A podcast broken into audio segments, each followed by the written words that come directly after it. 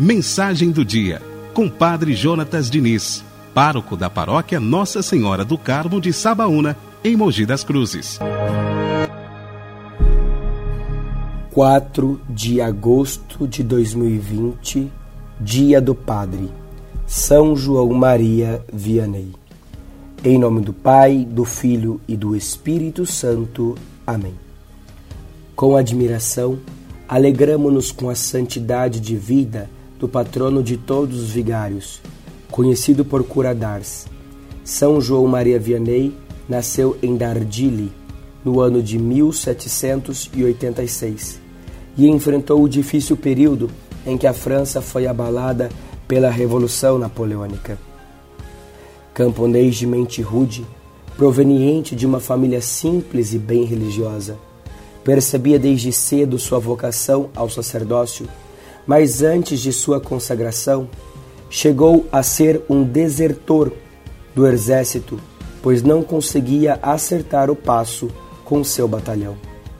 Ele era um cristão íntimo de Jesus Cristo, servo de Maria e de grande vida penitencial, tanto assim que, somente graças à vida de piedade, é que conseguiu chegar ao sacerdócio, porque não acompanhava intelectualmente as exigências do estudo do latim, filosofia e teologia da época.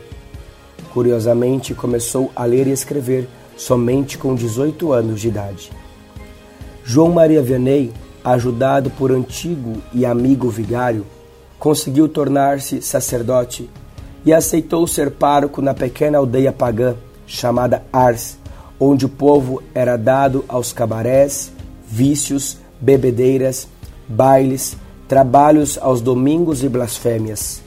Tanto assim que suspirou o santo. Neste meio, tenho até medo de me perder.